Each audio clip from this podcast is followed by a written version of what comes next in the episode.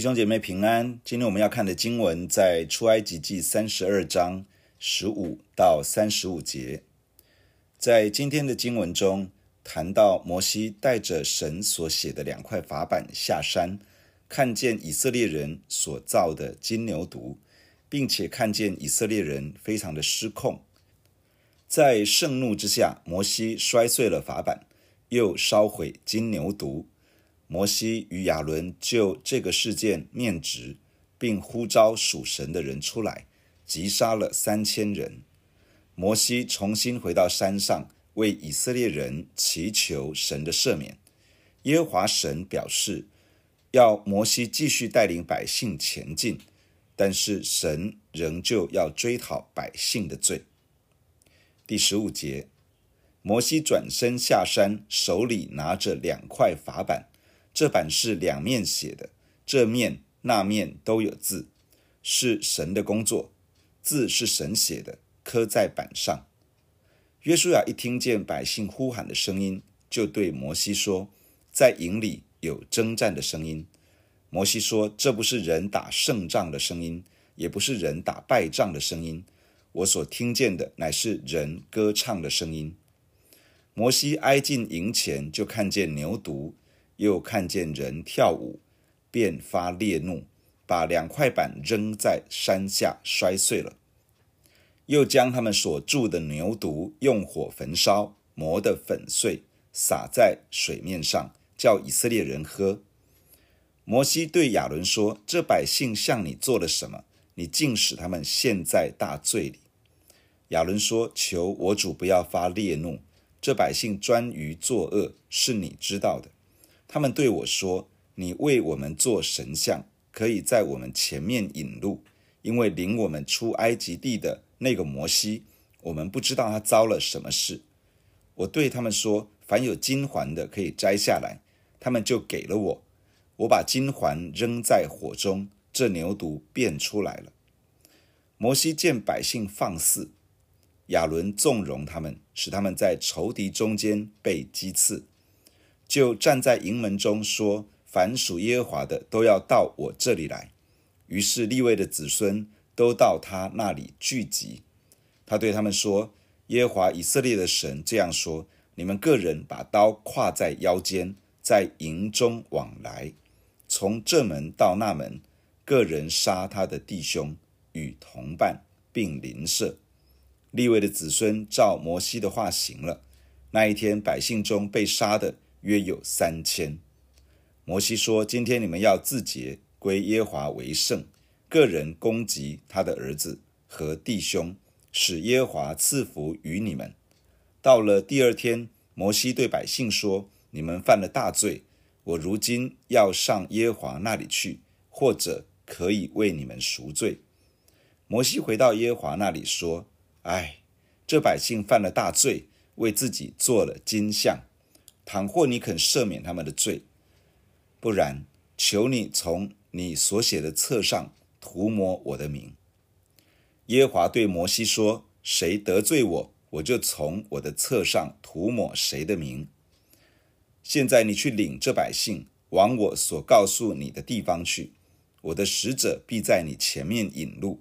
只是到我追讨的日子，我必追讨他们的罪。”耶和华杀百姓的缘故，是因他们同亚伦做了牛犊。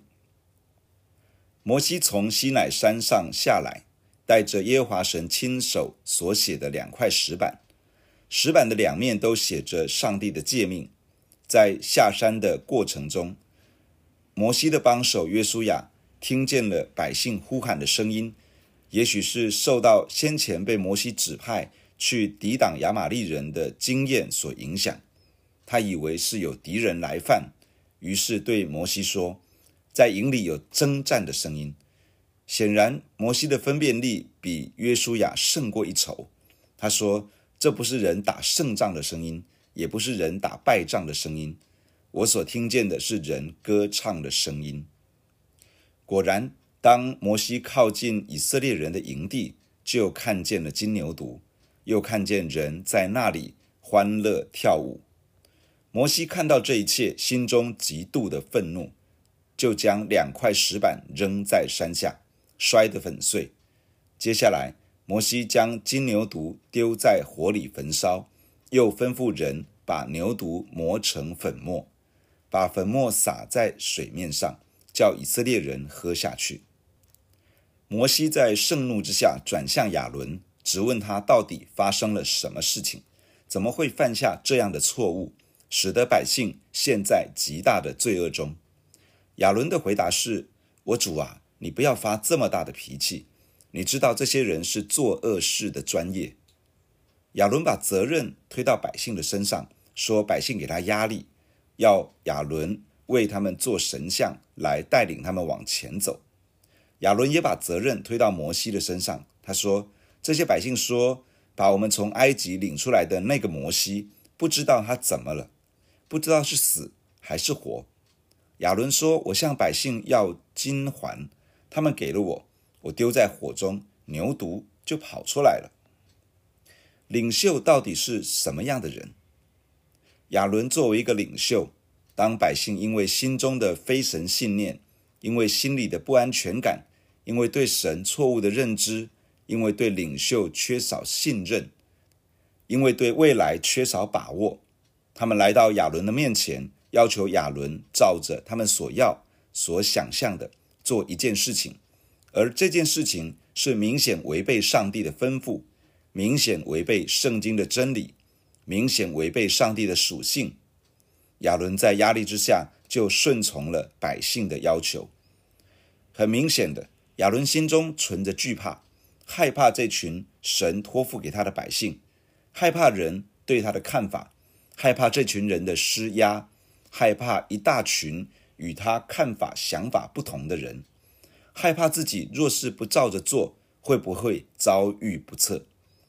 而当摩西与他面质的时候，他也害怕，害怕摩西的责备，害怕承认自己的软弱，害怕承认错误，害怕失去接纳。箴言二十九章二十五节这样说：惧怕人的陷入网罗，唯有倚靠耶和华的。必得安稳。身为一个领袖，若是落在惧怕中，就很容易陷在网罗里面，无法真正的带领百姓，而是被百姓带着走。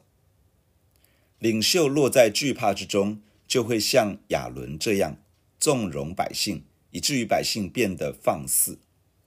放肆、纵容，原来的文字里是同样的字，指的是不加约束。放任百姓为所欲为，没有以上帝的真理来引导百姓，反而放任百姓活在肉体的私欲与自我中心之中。这样的结果，一方面是会让百姓落在罪恶的捆锁之中，与神越来越远，就如同摩西所说的，使百姓陷在大罪里；另外一方面，百姓为所欲为，会到一个程度。仇敌看见而发出讥笑，耻笑上帝的百姓。领袖的纵容，使得神子民的群体失去神美好的同在，也失去了神的荣耀。也许你不认为自己在神的家中是一个领袖。神的儿女们，我们需要知道一件事情：神拣选我们，把我们从万民中分别出来，是要我们作首不作尾。居上不居下，神的话说：每一个神的儿女跟随耶稣基督的门徒，我们乃是君尊的祭司。我们的生命中有一份神圣的呼召，是要我们在这个世界上成为领袖，影响这个世界。我们可能没有任何头衔或是职分，但是我们是被神拣选成为改变世界的领袖。因此，不要说我不是领袖。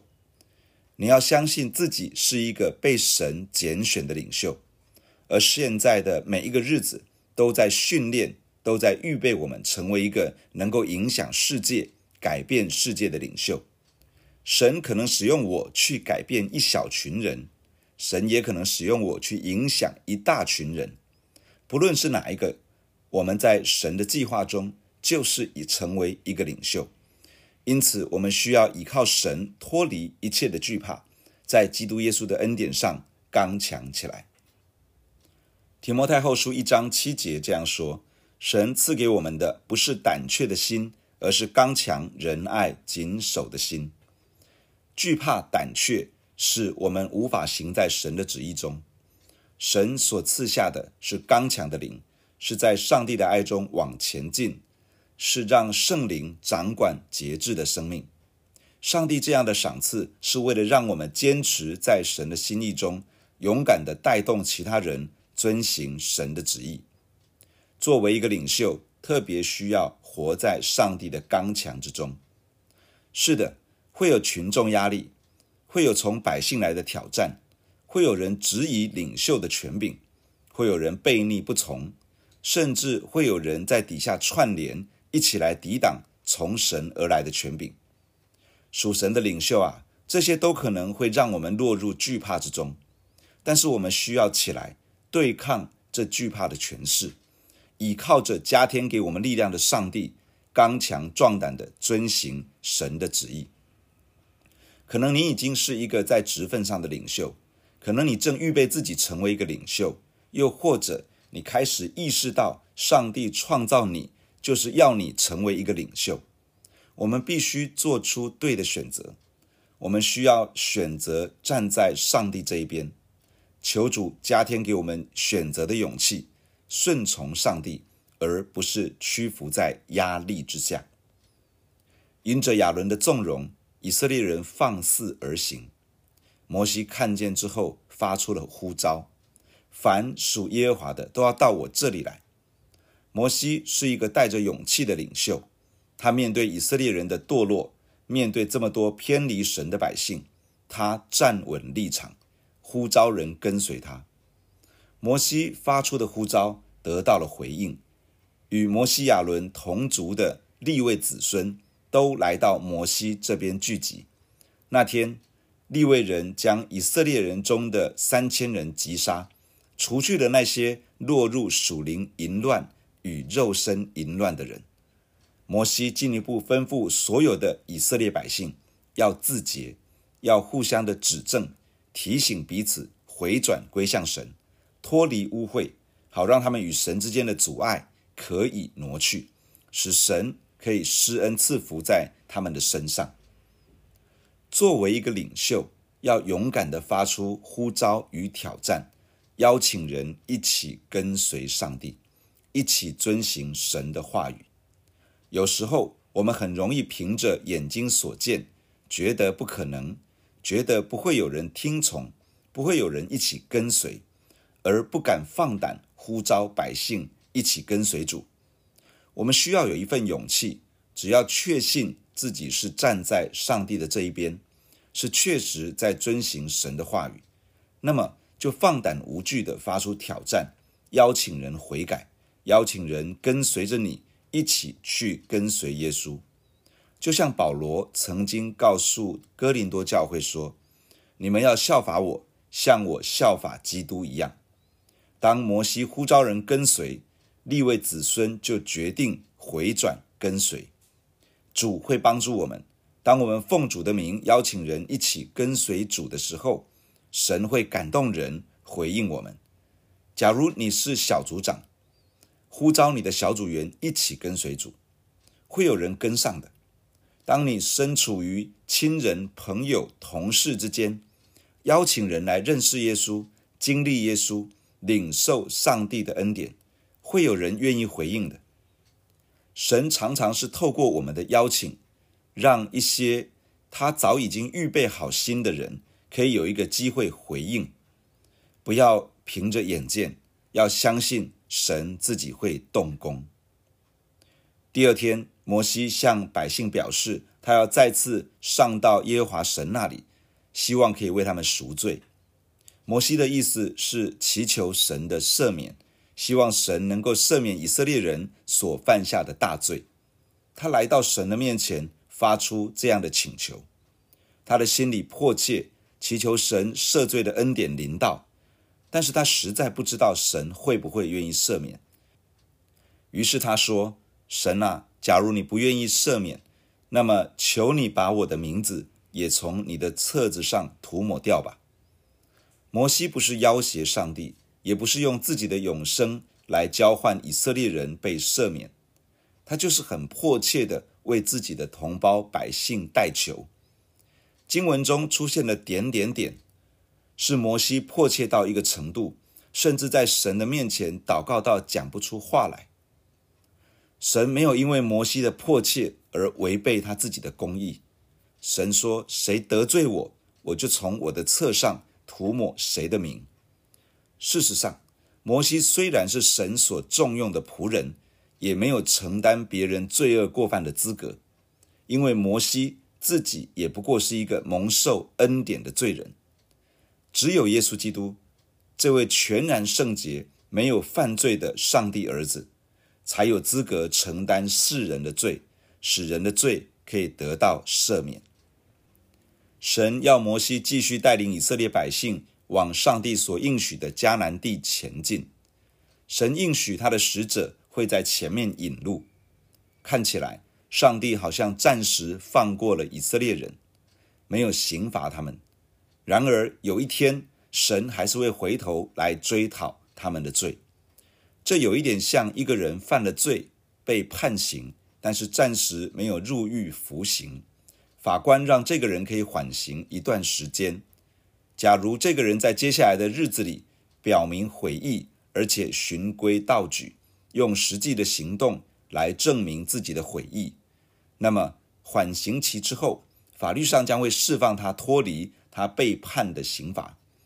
但是，假如这个人又回去犯罪，不论是不是先前同样的罪，他不仅要因为后来这一次的罪而受审判。与刑罚，连先前缓刑的刑罚也要一并的追讨。换句话说，神给以色列人一段时间，给他们悔改的机会。只要他们真心悔改，并且结出果子，与悔改的心相称，那么因着神所预备的救赎恩典，神真的可以既往不咎。但是，假如人终究不肯悔改，他将无法脱离罪的审判。与刑罚，以色列人很想要往前进，去到上帝应许的迦南地，很想开创美好的未来。神要摩西带着他们前进，上帝很愿意成就他的应许，把以色列人带进去。但是以色列人与上帝的关系，才是真正影响他们能不能长久住在应许之地的关键。神很乐意。把所应许的一切祝福都赏赐给我们，但是与神有对的关系，有好的连结，才能够使我们真的长久活在神的恩典之中。不只是我们这一代，而且会延续到我们的世世代代。弟兄姐妹，让我们一起来到神的面前来祷告。亲爱的天父，我们感谢你透过今天的圣经来对我们说话。天父，我们在你的面前承认，我们常常在许多的环境、许多的压力之下惧怕、胆怯而退后。天父，我们知道你的话语，我们也愿意遵行你的话语，但是常常在这些压力的当中，我们开始往后退，而没有坚持在你的面前。甚至当我们成为一个领袖，我们也因着惧怕，没有勇敢的。去把神的话语带到百姓的当中，引导他们，而是顺着他们的意思，活在自己的光景当中。天父，愿你怜悯赦免在我们的身上。天父，我们也承认，当我们面对在周遭跟我们有关系的这些亲人、朋友、同事、同学，我们也常常因着心中的胆怯、害怕，不敢放胆的邀请他们。一起来认识耶稣，来跟随耶稣。主啊，求你赦免我们，求你怜悯我们。主啊，因着我们的害怕，因着我们的胆怯，许多你已经放在我们周围的人，你要借着我们去影响他们，去带领他们，但是他们并没有真的来跟随主。主啊，求你以怜悯为念，赦免我们，也给我们再一次的机会。谢谢亲爱的天父，你创造我们。就是要让我们成为一个领袖，你拣选我们，拯救我们，就是要让我们做首不作尾，居上不居下。你正在塑造我们成为一个能够改变人群、可以改变世界的领袖。我们的范围也许是一小群人，我们的范围也许是很多的人，但你都在预备我们。因此，主，我祈求你祝福我们每一个弟兄姐妹，在现在的日子，有的时候我们会面对一些挑战，需要勇敢的去坚持你的话语。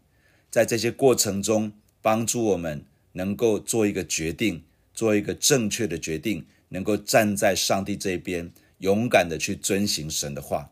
也勇敢地用上帝的话去影响周围的人，亲爱的主啊，你帮助我们每一个神的儿女，在这种训练的过程中，让我们越来越有一个胆量与勇气去跟随主，而且去邀请周遭的人来跟随主，来认识主，帮助我们在我们所牧养的羊群所带动的弟兄姐妹当中，也有一个勇气去邀请他们。一起来回应上帝的话语，一起来回应神在教会当中的带领。主啊，求你赐福在我们的身上，帮助我们的童工，特别是牧养的童工，能够在上帝的恩典当中刚强起来。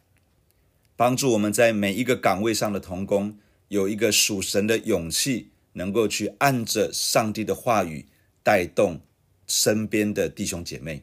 主也帮助每一个弟兄姐妹。得着一份勇气跟力量，勇敢的去邀请人信耶稣，邀请人一起来跟随这位永活的主。求你赐福在我们的身上，带领我们，不断的坚固我们，帮助我们活在你的话语里面。谢谢你听我们的祷告，奉耶稣基督的圣名，阿门。假如你喜欢我们的分享，欢迎订阅并关注这个频道。假如你从今天的分享当中得到帮助，欢迎你分享给更多的人。愿上帝祝福你，阿门。